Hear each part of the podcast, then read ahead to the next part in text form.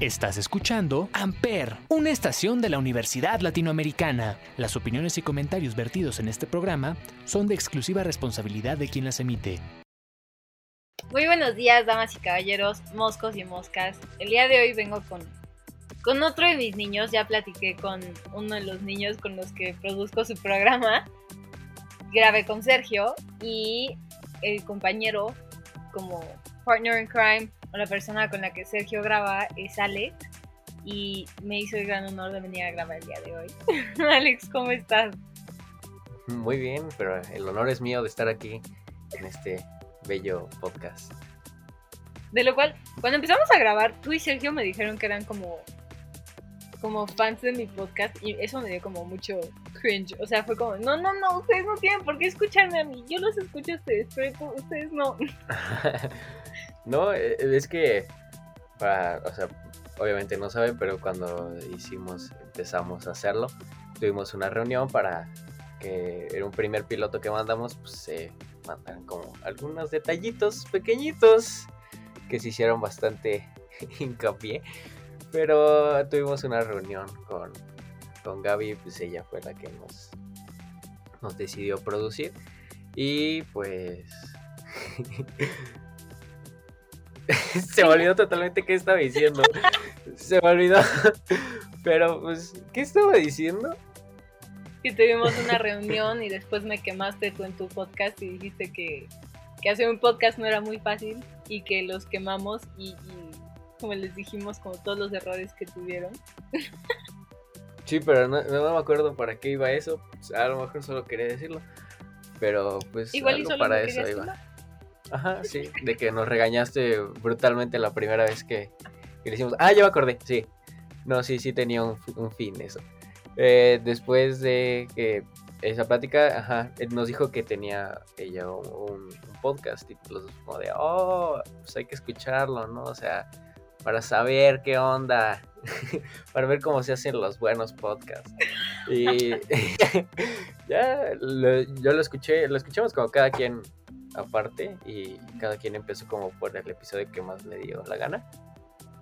Eh, yo empecé a escuchar uno que tenía que tienes con tu mamá y fue cuando te mandé mensaje y te dije que me sentía un poco atacado porque tu mamá no estaba tan de acuerdo con los tatuajes, pero sí, por eso empecé a escucharlo y pues me, o sea, la plática fue como tan fluida y tan... Se escuchó tan bien que dije, ah, pues, qué buena onda.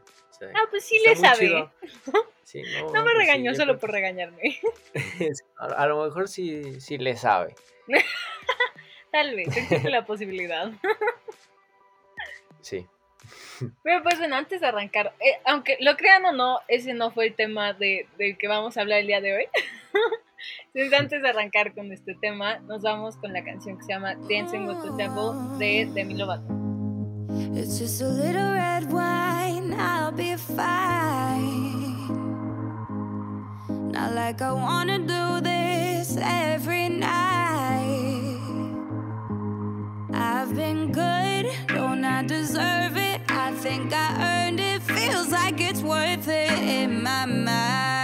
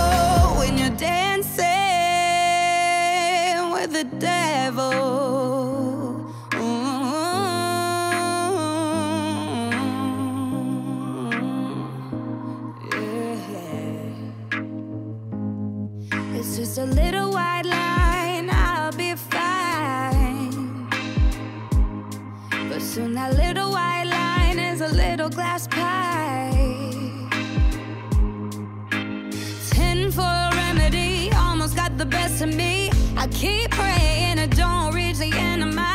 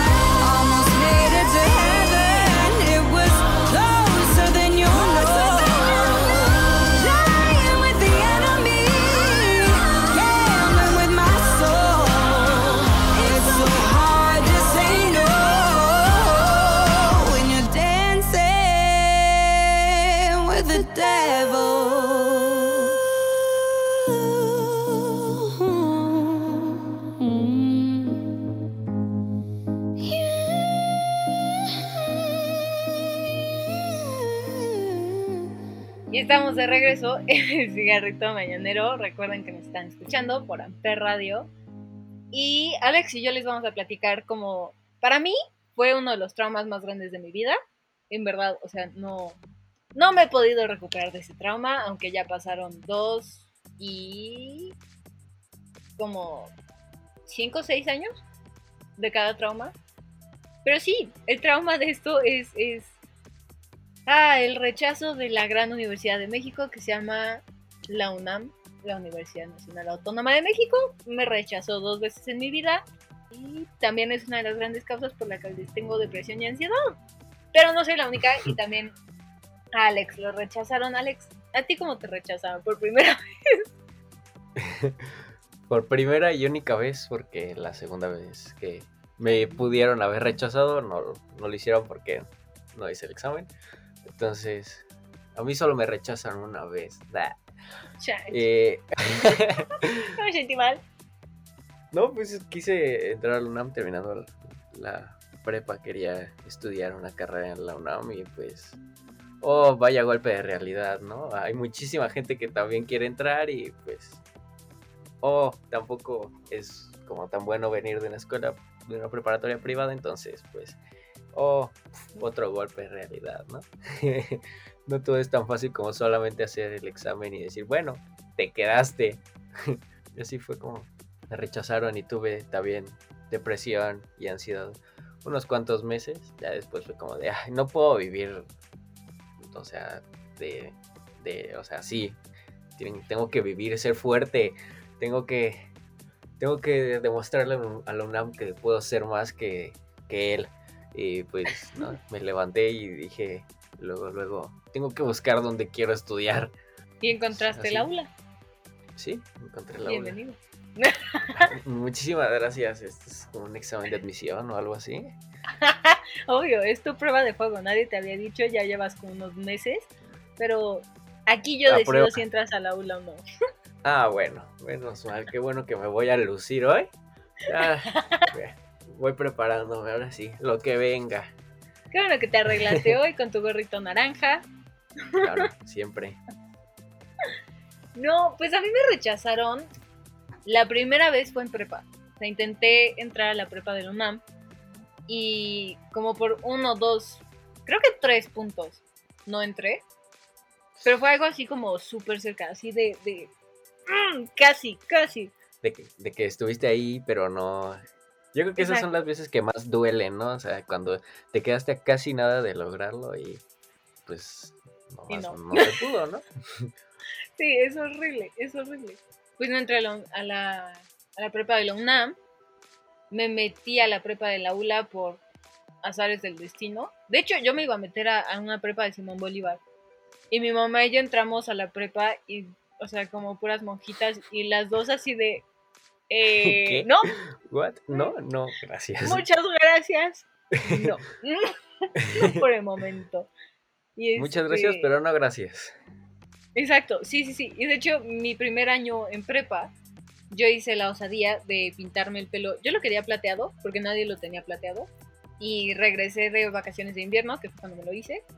Y como cinco chavas lo tenían plateado. Y dije, no. Y me lo pinté rosa mexicano. Entonces, si hubiera hecho eso Ok. en el Simón Bolívar, no hubieran corrido. Estaban a nada de Sí, correrme sí. del aula, pero no lo hicieron. No lo hicieron. Ahí está la diferencia.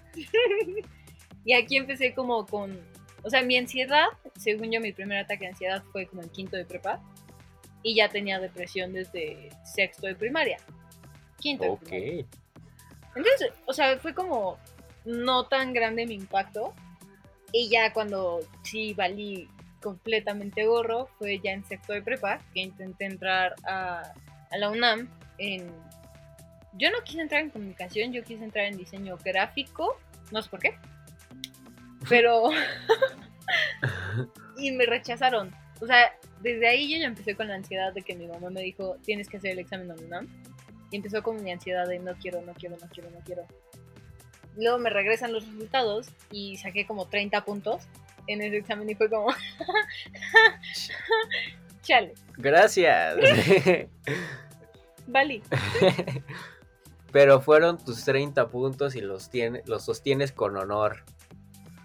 ¿Cuál honor, mi Hay gente que no lo hace. Hay, hay gente que no entra a la universidad porque no quiere. Eso, esa mentalidad siempre la tienes que tener. Siempre hay alguien más abajo que tú. Mi hermano. No puede ser siempre el peor.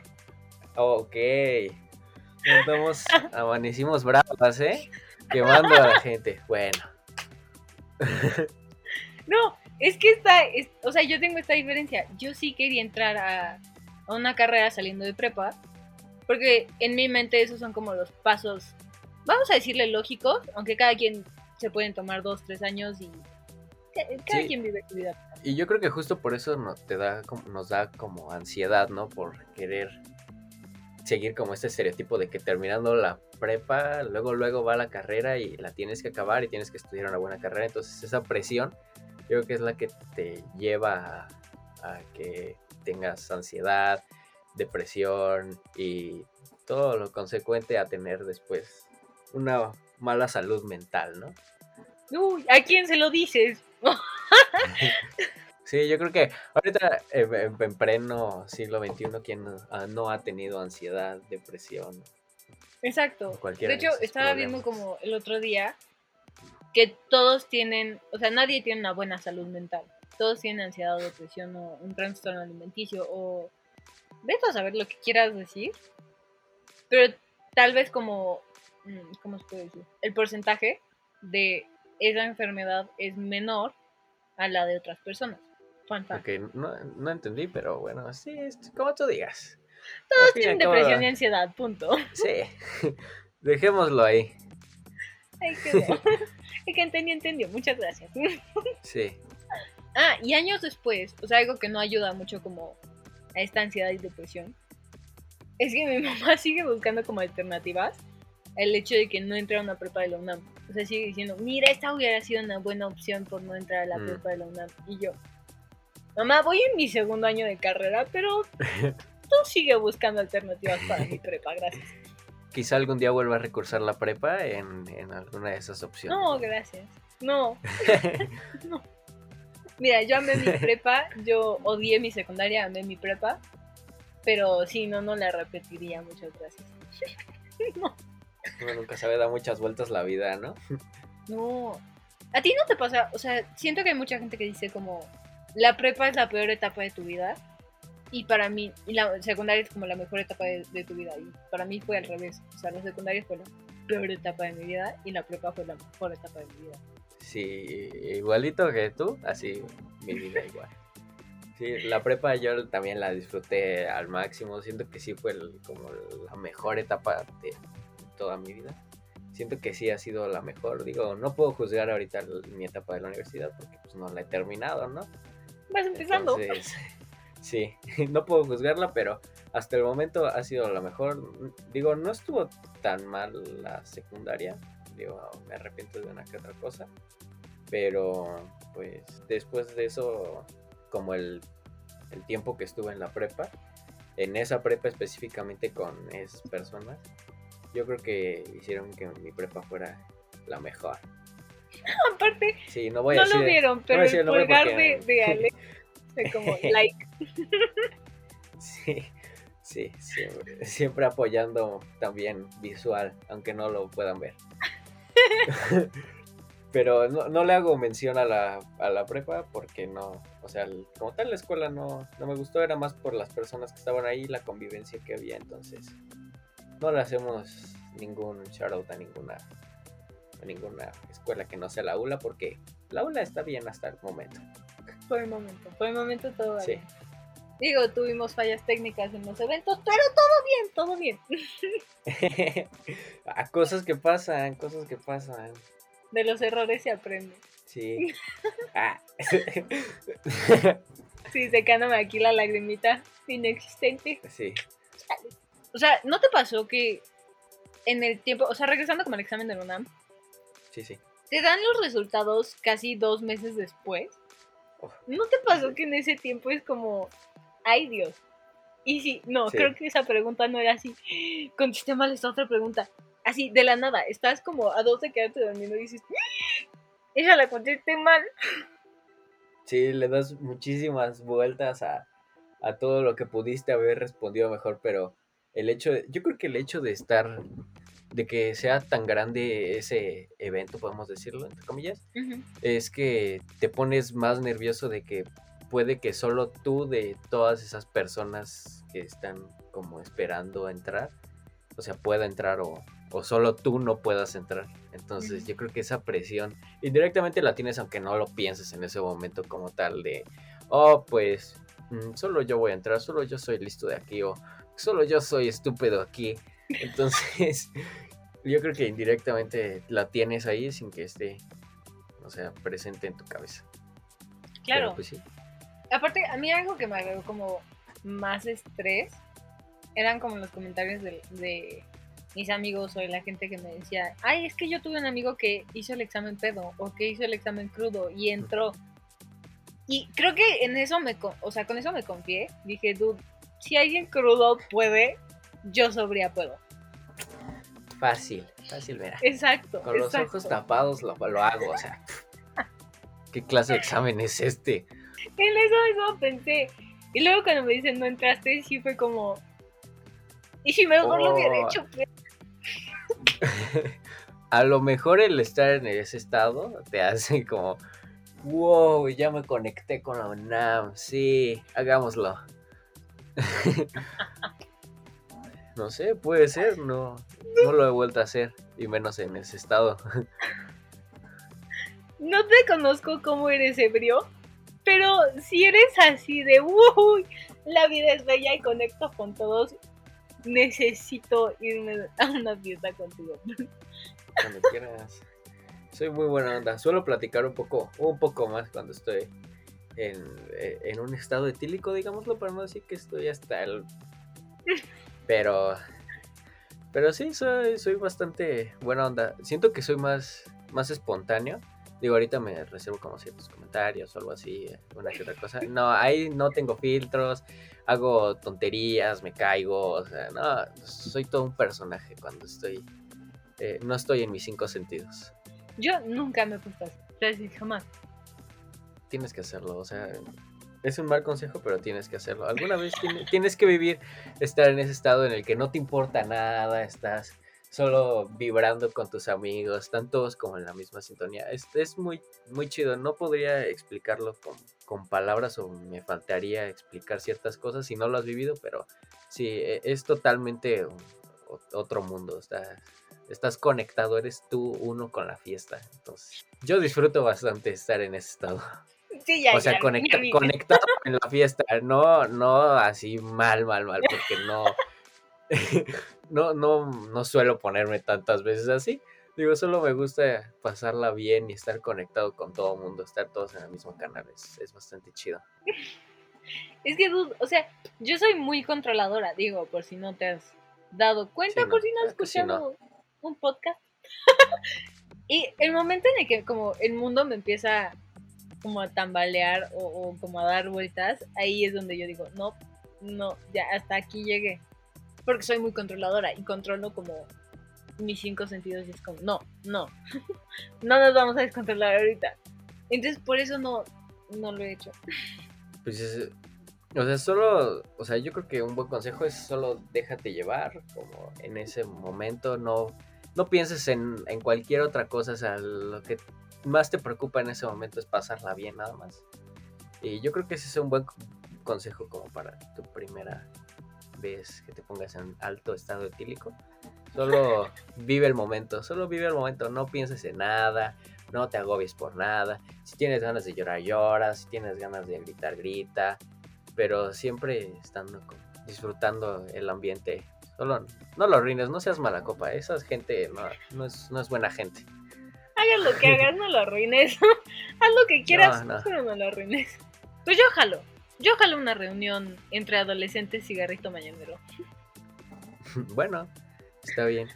Yo creo que de, de las tres personas que estaríamos ahí, yo sería el que más estaría como intentando poner un buen ambiente, como el que estaría más conectado con la fiesta. No es por, por nada, pero yo creo que ¿No es sí. o sea, lo siento, lo siento en mí. Siento que ese es mi deber. Ok, bueno, y regresando un poquito al tema porque nos, nos enfiestamos aquí sin alcohol. Un poco dispersos. Vamos a platicar como tantito de... de tú, mis opciones para la prepa eran... O sea, sí, la UNAM, dentro de esas opciones estaba la prepa 8, la prepa 6 y el CCH Sur, que siempre me ha encantado ese campus y mi hermano pudo entrar y yo no. Entonces, screw you. Pero sí, o sea, esas eran mis únicas opciones Sí. y yo no estaba pensando como el, el no entrar a la UNAM porque pues, no, no era una opción. Pero tú, ¿por qué no, no hiciste un examen para la UNAM, para la prepa? Eh, pues en un principio sí lo pensé. O sea, sí, sí estuvo entre mis opciones hacerlo. Porque, pues sí, o sea, dije, quiero hacerlo. Estaba muy seguro de mis conocimientos, entonces dije, Hasta crudo. claro. Y pues sí, o sea, hasta como no pude hacerlo, lo voy a hacer. Y al final no lo hice. O sea, al final me convencieron entre mis amigos que se iban a quedar como en, la secundaria. En la secundaria que iba, estaba, era la secundaria, prepa, y, o sea, desde kinder, como todo lo mismo. Entonces, era secundaria y prepa, y ellos a fuerzas iban a estar como en la prepa. Entonces, porque ninguno quería hacerlo. Solo uno de mis amigos, mi mejor amigo, lo quería hacer. Y él sí me dijo como de no, sí, y sí se estaba como enfocando bastante en y voy a hacerlo. Y después de, de platicar con mis amigos, pues fue como de, pues no estoy tan seguro de que quiera cambiarme de escuela. Digo, a- a- o sea, como todos en algún momento nos da miedo como el hacer nuevos amigos, el, se- el ser el nuevo, porque pues quieras o no en, en esos ambientes, digamos, o sea, hay mucha gente que ya se conoce, eh, o vecinos, porque también mucha gente es como de la zona. Entonces me daba como este pánico de ser el nuevo otra vez, porque pues, ya había entrado, ya había estado en una secundaria diferente, entonces ya había sido el nuevo. Y como que no quería pasar este proceso otra vez de introducirme a, a la gente y que, el- no sé, el rechazo. Entonces, no sé, me, me agobié mucho y dije, no, o sea, ¿para qué le doy más vueltas si puede que no la pase bien y me estoy agobiando mucho ahorita? Entonces, pues me, pues me quedo. Y por eso no lo hice. Al final le dije a uno de mis amigos, a mi mejor amigo, le dije, no, o sea, sabes que no. No me la he No, o sea, hecho. no lo voy a hacer, pero pues tu suerte, sí puedes. Y pues sí, sí se quedó. Entonces, Ay, qué padre. pues, pues sí, no pasé con él la prepa, pero pues sí, o sea, también mis demás mejores amigos, porque somos como un grupito de mejores amigos entre todos. Entonces, estaba como con mis demás mejores amigos, entonces siempre fue como súper chido, igual. Entonces, no me arrepiento. No, y justo ahorita que dijiste como todo lo del niño nuevo, a mí me choca ese sentimiento, porque digo, no, yo no pensaba ser la niña nueva jamás en mi vida, porque en la escuela en la que yo empecé en Querétaro, era como tú dijiste, igual que la tuya, desde kinder hasta prepa. Entonces yo sí me veía terminando como mi escuela ahí. Y no, la vida tuvo otros planes. y me vine acá a la Ciudad de México y me tocó ser la niña nueva.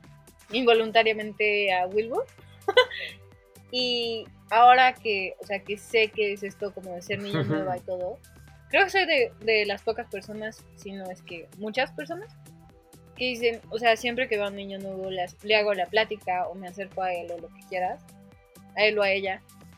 Y porque sé, o sea, sé lo que es ser el niño nuevo y como este sentimiento que viene y me choca. Entonces yo hago como todo lo que tengo como a mi poder para hacerlos sentir como bienvenidos y no como el bicho raro y todo esto. Sí, no, justo, justo yo, yo también siento, o sea, como tuve ese sentimiento y a pesar de que en la secundaria ya era como de, bueno, o sea, no eres como tanto el niño nuevo, ya había como un grupito que venía desde primaria, o sea, y estaban juntitos y los veías y era como de, ah, quisiera eh, tener esa confianza con alguien en los primeros días o tener a quien con quien platicar en clase o algo así y tampoco quería que, o sea, las nuevas personas que se estaban llegando a, a la prepa, pues se sintieran como mala onda. Por lo menos yo hacer algo para que no se sintieran como mal conmigo. Y gracias a eso hice muy buenas amistades en la prepa por no, no verlos como los bichos raros o hacerlos sentir de esa manera indirectamente, porque a veces no es ni siquiera tu culpa, ¿no? Porque tú solo estás con tus amigos y pues ellos son como de no sé cómo introducirme, no sé cómo entrar a ese grupito, entonces indirectamente lo haces, pero también a veces volteando a ver mucho atrás. Yo tengo una maña que es cuando salgo con mis amigos, siempre soy de los que se quedan hasta atrás porque no sé, mi instinto me dice que nadie se debe de quedar solo hablando solo, entonces o alguien que se quede atrás. Siempre prefiero yo ser hasta atrás y voltear siempre por si pasa algo. No sé por qué, siempre tengo ese instinto como protector entre mis amigos y entre cualquier persona. Y gracias a eso hice como muchas buenas amistades. Dude, qué pex, somos polos opuestos. En la prepa. yo soy la niña que va hasta adelante. O sea, puedo ir sola, puedo ir con alguien más. Pero siempre, siempre, siempre soy la que va hasta adelante. Y me vale lo que pase atrás de mí. que estabas diciendo yo quiero proteger a todos, yo quiero cuidar, yo quiero echarles como el ojo, fue como, mm, whoops. Pero bueno, aquí hay dos opiniones, la tuya viéndola desde enfrente Exacto, y me encanta. yo viendo todo desde atrás. Soy muy entonces- fan cuando alguien tiene como una versión diferente a la mía, o, o sea, tan diferente, soy, soy muy fan de escuchar como, como esa versión, porque yo no entendía por qué la gente prefería ir como atrás o, o se me hacía raro. No, y luego no lo sé, o sea, luego inconscientemente tampoco es como quererme excluir de la plática o algo así, porque hay muchas veces en las que estamos platicando muy bien y voy hasta adelante y siempre por instinto volteo, estoy volteando hasta atrás, para atrás para que no se vaya a perder a alguien o alguien que no esté hablando o estén excluyendo a alguien se sienta mal, entonces siempre por instinto volteo y no es por mala onda, luego le digo como de, oye, pues vamos a platicar para atrás, tampoco es como que, wow, quieres irte a platicar para atrás, o sea, que quieres platicar conmigo, Eh, no, todo es Aclarando, buena todo onda, es en solo buena que todo mundo. Sí, sí, no. No, aquí no hay truquitos extraños, ¿eh? No, solo Y sí, eres muy, muy buena lindo, onda. eres muy buena onda. Y de hecho eso me sorprende porque, o sea, yo no, yo no me considero como una persona muy como linda o bueno, lo que quieras. Y tú sí, tú eres como, o sea, dices, soy, yo soy una persona linda. Y se me hace, se me hizo súper raro desde la primera vez que me lo dijiste, fue como, "Mm, ok. O sea, según yo no había gente genuinamente linda. Pero tú Sí, date. es que es que no quiero, tampoco quería como, como que malinterpretaran las cosas de que, o sea, está siendo muy lindo, a lo mejor no quiere ser solamente mi amigo, ¿no? O sea, no, mi personalidad es ser así. o sea, siempre, siempre he sido así, siempre me preocupa mucho que la, la demás gente esté bien para yo estar bien. Porque si no, em- me empiezo a agobiar mucho con que, o sea, algo le pasó, o sea, en cualquier momento alguien pudo haber evitado esto y pues simplemente, pues a veces prefiero que las cosas me pasen a mí para que sea como de, o sea, bueno, los demás están, están bien, me eso me hace sentir bien.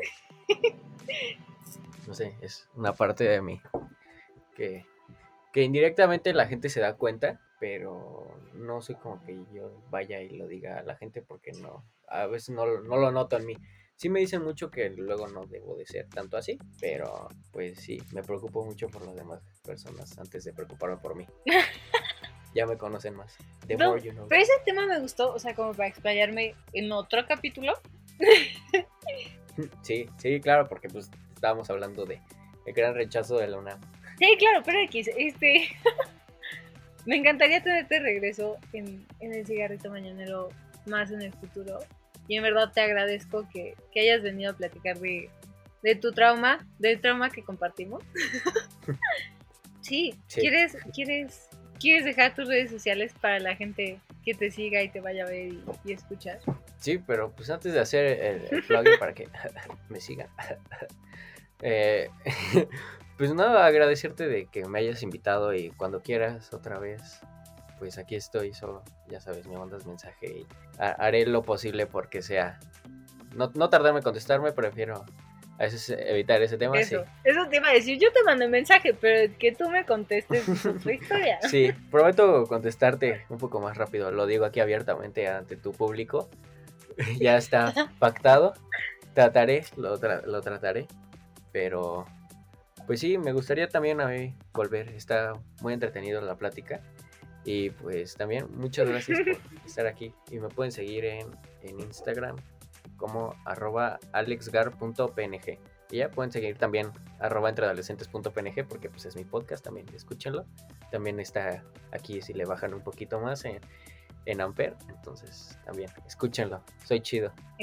Eso sí, dude, nunca había dicho. Oh, wow. No lo había pensado así. Como si le bajan tantitito más, se encuentran el mío. y justo está terminando este, entonces se pueden ir a escuchar el otro. Doble, doble capítulo escuchándome. Nunca lo. Bueno, pues a mí me pueden encontrar como Cigarrito Mañanero en Instagram y Twitter. Y recuerden seguir todas las redes sociales de Amper Radio. Están en Instagram y Facebook como arroba Amper Radio. Y nosotros nos escuchamos el próximo viernes. Bye. Bye. Amper, donde tú haces la radio.